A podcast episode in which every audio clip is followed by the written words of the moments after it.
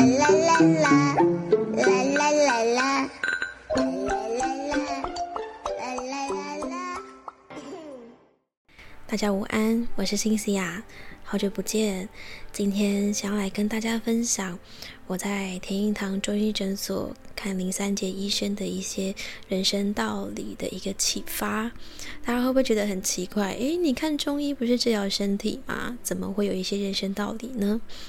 嗯，其实中医的理论，呃，讲究身体的平衡，也讲究我们心灵的平衡。中医不止可以治疗我们的身体的根本，也可以治疗我们心理的疾病。一开始我也很压抑，因为我一开始找他治疗是治疗我的焦虑症。那不止焦虑症，后续还有很多，比如包括一些身体的一些结节啊、肿瘤啊，或者是经期的疼痛等等，都呃仰赖林医生专业的医术。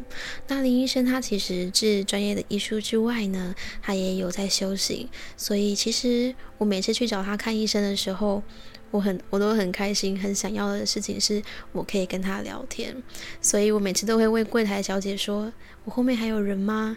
我可不可以聊很久？我希望我可以跟林医生聊很久很久，所以每次一聊出来，哇，一个小时，那时候我就觉得哇，好幸运哦！谢谢后面没有人，就是我都会跟我的闺蜜、跟我好朋友分享，说我好开心今天可以跟林医师聊这么久。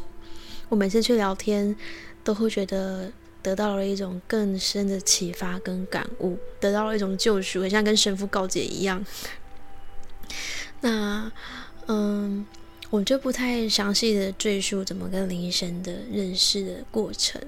我今天想要分享的是，其实前几题、前几集也有分享林医生的，跟我分享的很多的内容。那今天这一这一集也是要来分享跟林医生他跟我分享很多的人生大道理。我觉得很多人应该也很需要这样的养分。那我先说明一下，为什么他会跟我分享这样子的一个人生道理？因为我走在灵性的这条路上，甚至我在呃，就是有在拜拜啊、修行的这条路上，有时候会怀疑自己，走在灵性这条路上，我有这样子的能力吗？我既没有证照，我也没有什么感特别的感知能力。嗯，好多灵性的朋友可能通灵啊，帮你做灵气疗愈啊，或者是他们有什么特别的感悟等等的，他们可能体质敏感之类的。但是我会觉得说，那我可以吗？我做得到吗？我会不会反而害了别人？那我的能力够吗？这样子会一直不断的怀疑自己，到底有没有这样子的能力？好，那其实这些很多的限制性的信念没有办法一时间的去解除它，只是它是跟很多的原生家庭、跟很多你成长的背景所经历的一些信念，它有可能没办法及时的做一些疗愈，但是嗯，会一直要不断的像剥洋葱一样，一层一层的，我们把自己剥开，看到最核心那个。最嫩的那个自己，好，但是我们也不是说哦，剥掉这个就是烂的洋葱，我就不要它了。没有，它还是还有还有它的养分，它也是从你中间那个很嫩很嫩的东西发出来的，它也在外层保护了你，不让不让你被外外界侵扰嘛。所以我们也不是说去呃批评自己的那那一面。那因为我对自己的一些怀疑跟不信任，所以。会造成很多的怀疑，包括对自己、对他人、对事件的怀疑。那林医生就跟我分享了他的论点，我也分享给大家听。当然。嗯，林医生他的论点是出于好意，但是我相信每个人会有每个人自己的想法，所以我也在这里先打个预防针。我是觉得林医生的理论是很不错的，但我也不希望大家造成很多的二元对立，所以嗯，我还是说明一下，每一个人都会每个人自己的观点，不代表百分之百正确、百分之百的真理，只是我们从各个不同人的人生故事跟不同的观点去拼凑出、走出自己的道。悟出自己的理，找到自己的答案。我们每一个人才是自己真正的老师。那林医师他跟我分享的内容是这样子的：他说这个宇宙啊。有好几一兆个吧，有一兆个很多不同的宇宙吧，只是我们看到的，我们研究到就是目前的太阳系，但他认为也相信有很多更多更多的宇宙是我们没有发现的。那在这大大的宇宙当中，我们是其中一个地球上面的一个物种。好，这是这个我们研究的这个太阳系啊，大概有一百三十亿年了。那倘若给我们的人生一百年的寿命好了，在这一百年当中，我们要怎么过我们的人生？我们虽然是地球上面的一个点，我们不是说我们渺小，我们虽然是一个点，也只占了地球的一百年而已。可是我们的爱跟我们的精神却是非常伟大，而且是可以一直流传下来。就像我们的祖先他做过的事情，像呃汉朝。秦朝他们打过的仗，我们依然记得。像关圣帝君他以前做过的那些事情，他的尽忠，到现在他的精神我们都还留有着。所以那个爱跟精神是一直可以永存的。你做的每一个思想跟行动，都是一直源源下流传下去的。所以他在告诉我说：这一百年你想做什么？你想过什么样的人生呢？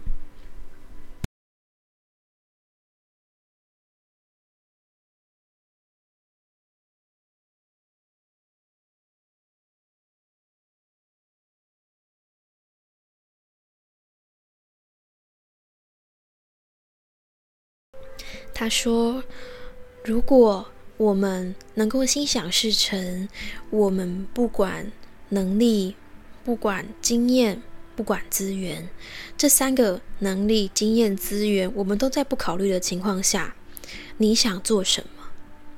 如果你能心想事成的话，你想做什么？就是当你没有钱，不会考虑你有没有钱，不考虑你的能力，不考虑你过往挫折的经验。”你想做什么？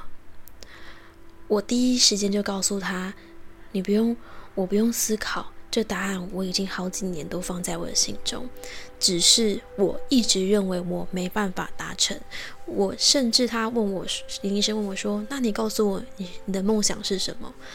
我真的驻足了大概二十秒，不搞不好意思说。我觉得我跟他说，我觉得好丢脸哦，因为好像遥不可及，好像。”就是我我没说出来会被人家笑这样，那林医生就跟我说不用担心，你先说出来告诉我。那我跟大家分享，如果能心想事成，我的梦想是什么？我的梦想是我能。最初的梦想，第一阶段是我能够拥有一个三天透天厝三层楼的透天厝，一楼是我的工作室，一二楼可能是工作室，那三楼可能是呃自己的住户啊，或者是呃一些仓库等等之类的这样子。好，那一个楼如果是服务大家的话，我想做什么呢？我希望它可以是一个疗愈的场所。比如说，大家有任何的需求都可以来找我。那我主要负责的就是心理咨商的部分。然后呢，可以有很多不同的辅助的工具，跟很多不同的疗愈伙伴。比如说，我的工作室可能会有颂钵，会有塔罗牌，会有水晶。会有推拿，会有耳烛，会有 SPA，会有瑜伽，会有太极，会有中医，会有各个不同的服务来这里服务大家，或者是会有绘画课，会有一些静心的课程，然后旁边透天厝旁边有一大片的田，我可以种植自己喜欢的植物，然后我也可以带着。来找我的朋友们，需要我的朋友们，我们可以一起在这里种种植，一起爱护地球，产生一个爱的善循环。这是我最初步的梦想，最最大远大的梦想是有点像是成立一个小国家、小学院。我希望来到这边的地，呃，可以有个一片大片的田地，然后我可以把它建筑成自己喜欢的一个美好友善的。友善环境的一个大空间，有点像是学院。你来这边可以来疗愈，也可以来学习，像是一个世外桃源一样。一样，我就只是负责心灵咨商，但我可以找很多志同道合的灵训疗愈的伙伴。像刚才所说，有负责中医的，有负责太极、瑜伽、占卜、绘画，还有呃任何很多颂钵啊，很多不同的可能还有种植的课程等等，有很多可以针对灵性疗愈或是培养一些专长的人们这样子。那我们可以在这个世界上是做以物易物的交易，我们并不是用金钱来。做这样子的一个金钱体制，当然金钱有它的价值，有它的意义，但在现在的社会体制上，我认为已经过度的把它诠释起来了。所以，我有一个小小的想法是：诶，如果我们可以跟种田的农夫换，我种菜，你种肉，那我们互换，我们彼此能够开心的互相的付出我们的爱，然后能够再把这样的爱、这样的食物吃到我们的身体里。转化成养分，然后源源不绝的善循环，我觉得这样子很棒。好，这是我这最最远大的梦想。好，我告诉林医生之后呢，他告诉我说很棒啊，为什么要认为丢脸？他说，就是人呢不会一辈子都平平平平，当然有啦，一定会有人是比较。平稳的一帆风顺，顺顺的，平平凡凡的，没有大起大落。但其实大部分的人都会经历过波折，会有高峰，也会有低谷。那林医生告诉我说，当这个波度越大的时候，那就叫做传奇跟伟大。譬如他告诉我贾伯斯的故事。他说：“贾伯斯啊，他年轻人呃小时候家庭并不富有，所以家人把所有的积蓄让他去读书了，还是没办法供养他，所以他只好休学。他就休学自学，然后在家里的仓库创立了苹果电脑。当时他有一个合伙人，然后他们就创立了苹果公司。那那那就是越越卖越好嘛。等到有一定的规模之后呢，股东就罢免他。”把他剔除了董事长这个位置，那他也没有气馁，他去好像是用皮克斯吧，皮克斯动画的这个公司《玩具总动员》第一部第一集就是他所创立的。好，那果然卖得很好。后来苹果电脑又把 Pixel 买回去，就变成他们的子公司。所以呢，贾博士又回到了母公司底下。好，后来这个没多久。他们又让贾伯斯当回了苹果电脑的董事长代表人。那当时苹果电脑的业绩不是那么的理想，所以贾伯斯又利用利用他的呃专业的技能也好，他过往经验也好，他又再创了苹果的高峰。好，你看他的人生这样子起起伏伏，起起伏伏，但是他都没有放弃，他都继续持续的往前走，这叫做传奇跟伟大。那。另外一个分享的故事，他跟我分享说，一个呃，我的金鱼脑爸爸吗？嗯，片名有一点忘记了，不好意思。就是金像奖的男主角，那个一个男生，我忘记他的名字叫什么，就是那个男主角。那嗯，他告诉我他的故事是这样，因为他以前帅帅的嘛。那他都是演男主角，可是因为他都是接那种武打的电影类型，所以很常会受伤，以至于他没办法运动，因为他会有常常受伤嘛，就不可能没办法动，所以长长期累积下来，他就变得身体会越来越呃往增幅的发展，哈，他的体型就越来越宽广。那因因为这样子，所以他没办法接男主角的戏，他都只接男配角，所以有好长一阵子，他都是很在低谷的地方，没有什么收入，也没有什么工作的案子可以接。但是到了这部戏，我的金鱼脑爸爸，他的主角就是在找一个要胖、体型比较微胖的人，然后过往也是经历过很多挫折、伤痛的一个背景，所以导演相中了这个男主角，他一眼一炮而红，成为了金像奖的男主角。这些都是。他默默在男配角的时候，也是默默的耕耘，也没有放弃。有工作他就接，他就努力的去诠释每一个角色，终于等到了那一天。好，所以林医师告诉我说，人呢不会有就是这么平平平平平平平。那我们要想的是，我们在低谷的时候要想我们的目标是什么，我们要怎么一步一步的往前走，而不是一直觉得自己没有，自己没办法达成。不是觉得我只能这样过，是要想我要怎么过。好，那因为我会一直跟林医生说，我觉得我过往很荒，过得很荒唐诶，我怎么有能力可以去做这样疗愈人的事情？但是我内心其实一直很渴望做这件事情。好，呃，当尤其是当我有焦虑症，当我可能很多食物吃了会过敏，哦，当我经历了很多很多的时候，我会很想要跟大家分享我怎么走过来的。如果你有遇到这样的状况，你身边有这样的朋友，或许可以帮助到大家。但是我会一直怀疑我自己。好，所以林医生告诉我说，如果你觉得你这是你的梦想，你现在三十岁，你要给自己多久的时间？比如二十年好了，二十年算长了。你到五十岁的时候，你要如何完成这个梦想？如果你觉得你需要钱，你觉得你需要能力。那你就去累积，用时间去累积它。至少我们现在还能走，还能动，还能思考，还有智慧，还有意志。我们不是躺在床上，我们不是失智老人。他说他以前常常去义诊啊，他义诊的时候呢，通常都会去老人疗养院啊、老人院等等。他会跟那些阿公阿妈聊天嘛，跟长辈们聊天。他说他常常听到长辈们分享说。其实不用给我太长，你只要给我二十年就好。我回到六十岁就好。我现在八十岁，我回到六十岁就好，我就可以去做我想做的事情。好，那林生告诉我说，至少我现在还能动，还能走，先去完成自己想做的事情。嗯然后他告诉我说，要有正能量，要相信自己。我们的大脑的思维思考。影响了我们的结果。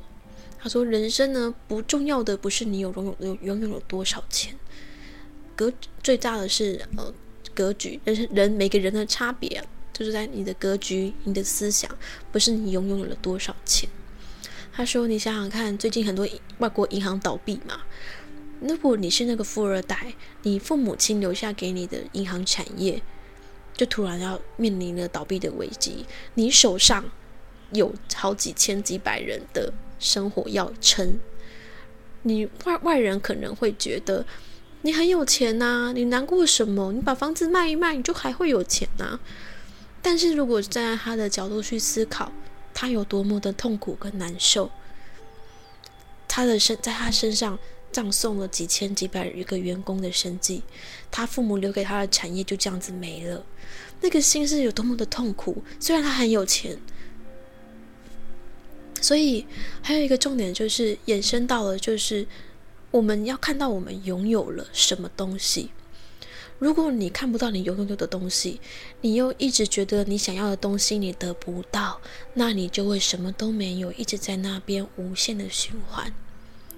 所以，我们第一个是先看到自己拥有了什么，然后再去想我想要过什么样的生活。那我想要过那样的生活，我要如何达成？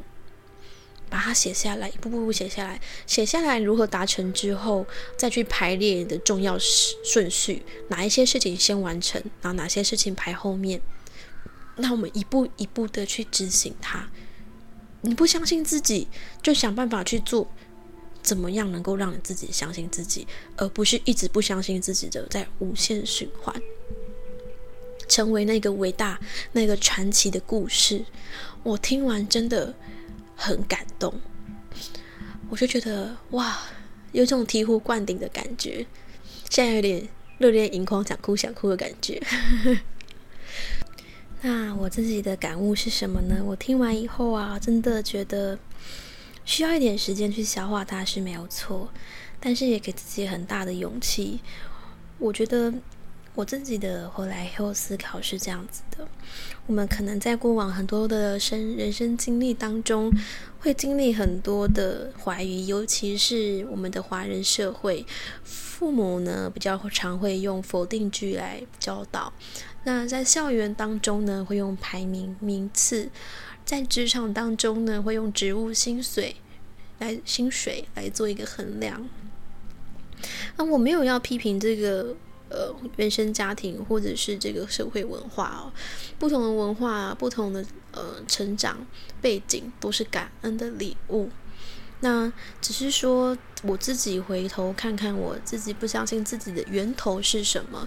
有时候要去疗愈自己的时候，我觉得要去找那个源头，然后去接受它、理解它，然后才能接纳完整的自己，并且疗愈完整的自己。那我的可能是我自己找到的一些线索跟答案。